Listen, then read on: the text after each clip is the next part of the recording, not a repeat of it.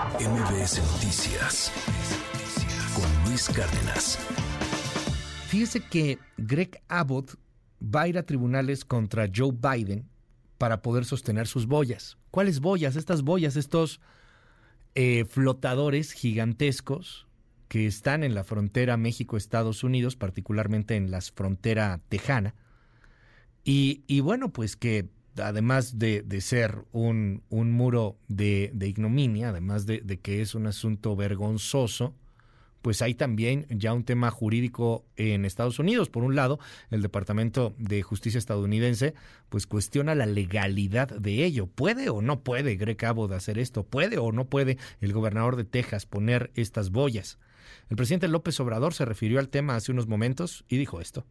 Adelanto de que le agradecemos mucho al presidente Biden por haber enviado a la fiscalía, a los jueces, una denuncia en contra de el gobernador de Texas por instalar estas boyas, estas alambradas en el río Bravo, Río Grande, que están violando nuestra soberanía y violando tratados y acuerdos internacionales, tanto acuerdos bilaterales, es decir, de respeto a nuestros territorios que se tienen suscritos con el gobierno de Estados Unidos, como lo que tiene que ver con el derecho internacional, más lo que implica de violación a los derechos humanos para decirlo en una palabra, es politiquería lo que está haciendo. Y yo creo que le va a resultar contraproducente porque los tejanos nuestros vecinos, hermanos, no van a aprobar esos desplantes ilegales, autoritarios, prepotentes e inhumanos. No va a contar con apoyo de los ciudadanos de Texas y mucho menos con los México-estadounidenses y tampoco con ninguna persona humanitaria que entienda las causas de la migración. ¿Qué es eso de poner una alambrada? Además, invadiendo lo que corresponde a nuestro territorio. Es un acto de provocación en busca de publicidad. Por eso hablo de propaganda. Bueno, y, y, además del tema de la política o la politiquería, como dice López Obrador, pues también ya se ha vuelto un tema jurídico, un, un debate en los Estados Unidos. ¿Puede o no puede Greg Abbott poner este tipo de, de, boyas, este tipo de alambrada, como dice el presidente? ¿Qué opinas, querido León Krause? Te mando un abrazo. Gracias por tomar la comunicación esta mañana. Buen día. Es un tema doloroso, Luis, me da mucho gusto saludarte. Bueno, pues eh, el eh, gobierno de Estados Unidos, la administración Biden, eh, insiste en que el gobierno de Texas está actuando más allá de la ley, pero el gobierno de Texas ha respondido con tono auténticamente desafiante, diciéndole al gobierno federal que se verán en las cortes, apostando a que el, el proceso terminaría favoreciendo a Texas eh, cosa que no es imposible dado el estado actual de, eh, las cortes en Estados Unidos, eh, empezando por la más importante que es la que es la Suprema Corte.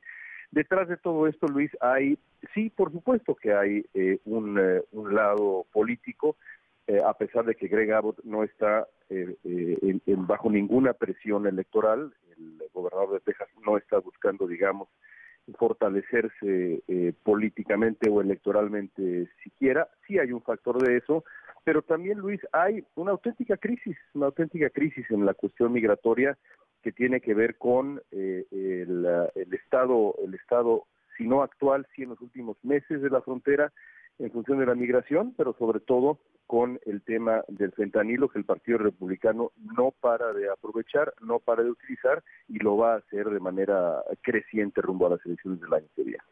De ahí eh, que me llamó mucho la atención esta publicación que se daba en The Economist, en la, en la revista inglesa de gran prestigio político, social, económico. Yo sé que al presidente López Obrador no le cae bien The Economist, pero cuando decía The Economist, León, en esta encuesta que hace el mismo eh, The Economist entre los republicanos, eh, ¿qué, ¿qué simpatía hay hacia México? En el 2020, 65% consideraba que México era un aliado. Hoy solamente es el 45% y otro 45% 45% de republicanos, de acuerdo a The Economist, lo consideran ya no solo no aliado, sino un enemigo.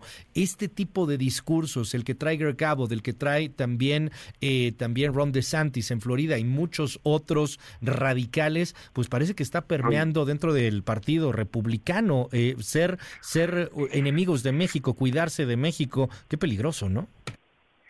Por eso cuando el presidente López Obrador insiste, como ha insistido, que Donald Trump nos trató bien en ese plural eh, eh, extrañísimo, eh, en el que López Obrador confunde al trato que le dio a él en lo personal Donald Trump con el trato que le ha dado a México, a los mexicanos y por supuesto a los mexicanos en Estados Unidos, pues es, es, un, es un error tan grave porque el costo del discurso de odio contra los inmigrantes y específicamente contra los mexicanos que eh, hemos sido el blanco de Trump desde los primeros 100 segundos de su primera campaña presidencial, literalmente 100 segundos.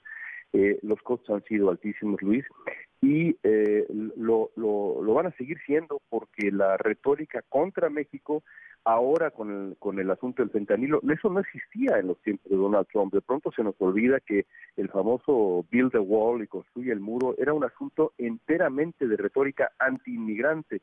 Ahora la retórica anti-inmigrante se suma otro ingrediente que es la preocupación, por cierto, absolutamente justificada de lo que está pasando en la frontera con, con el fentanilo. Ambos factores van a eh, eh, impulsar la retórica eh, anti-mexicana eh, de, los, de los republicanos, para la cual los demócratas si soy franco, no tienen una respuesta muy muy clara y muy coherente y eso y eso preocupa en función específica de México. Falta todavía poquito más de un año, casi un año y medio para la elección presidencial estadounidense y habrá que ver si este discurso de odios y las boyas y los muros, si las expulsiones generalizadas hacia los migrantes, pues terminan eh, funcionando en el discurso. Es así una narrativa clara que ya trae el Partido Republicano, León, y, y que es antimexicana, eh, con, completamente antimexicana. Sí, y es ahí donde también me parece que el presidente López Obrador equivoca el cálculo.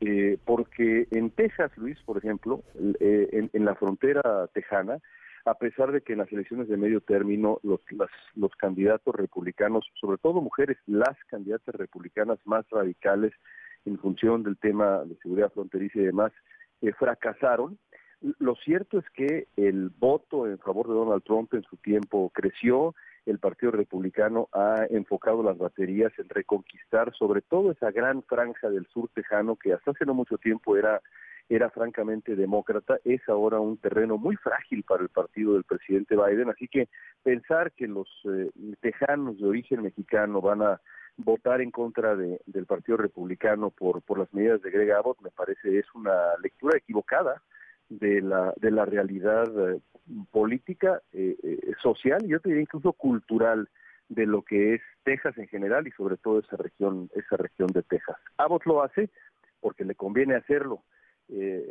ningún político está en el negocio de fracasar, Luis, y de hacer cosas que le resten favor electoral entre sus votantes. El caso de Abbott es, es así. Me quedo con esta frase, ¿eh? ningún político está en el negocio de fracasar, lo están haciendo por algo, están apostando algo. A ver cómo lo leemos por acá. León Krause, te mando un abrazo, un honor siempre tenerte en este espacio. Todo lo contrario, un abrazo muy fuerte, Luis, gracias. MBS Noticias con Luis Cárdenas.